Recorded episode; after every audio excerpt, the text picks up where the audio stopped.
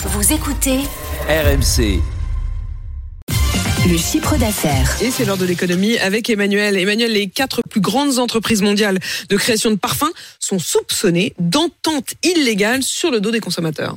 Ah, c'est un bon vieux scénario de western que je vous raconte ce matin avec des bandits et des shérifs. Alors, les bandits, ce seraient quatre des plus grands fabricants de parfums et arômes euh, dans le monde, des entreprises euh, suisses, américaines, allemandes, au nom pas connues. Mais quand je vous dirais que ce sont elles qui fabriquent les parfums de chez Mugler, Chanel, Kenzo, Armani ou Saint-Laurent, là, ça vous dira forcément quelque chose. Et donc, face à ces bandits, les shérifs, les autorités de la concurrence suisse, européenne, britannique, américaine, une sorte d'Interpol de la concurrence. Qu'est-ce qu'on reproche à ces entreprises Eh bien, de s'être secrètement mis d'accord pour coordonner leur politique de prix, donc se faire plus de marge, empêcher leurs concurrents de fournir certains clients ciblés et restreindre la production de certains parfums. Bref, de s'être entendu sur le dos des consommateurs. Et quand je vous dis que c'est un bon vieux western, eh bien, c'est parce qu'on finit par se demander s'il reste des secteurs dans lesquels les dés de la concurrence ne sont pas pipés, puisque ces dernières années, ce sont les fabricants de compotes, de produits d'hygiène beauté, de lait, d'endives, de nourriture pour chiens, de farine de lessive, de téléphone mobile, le BTP, les banques, les sociétés de travail temporaire, l'audiovisuel, le luxe, Mais qui ont plus.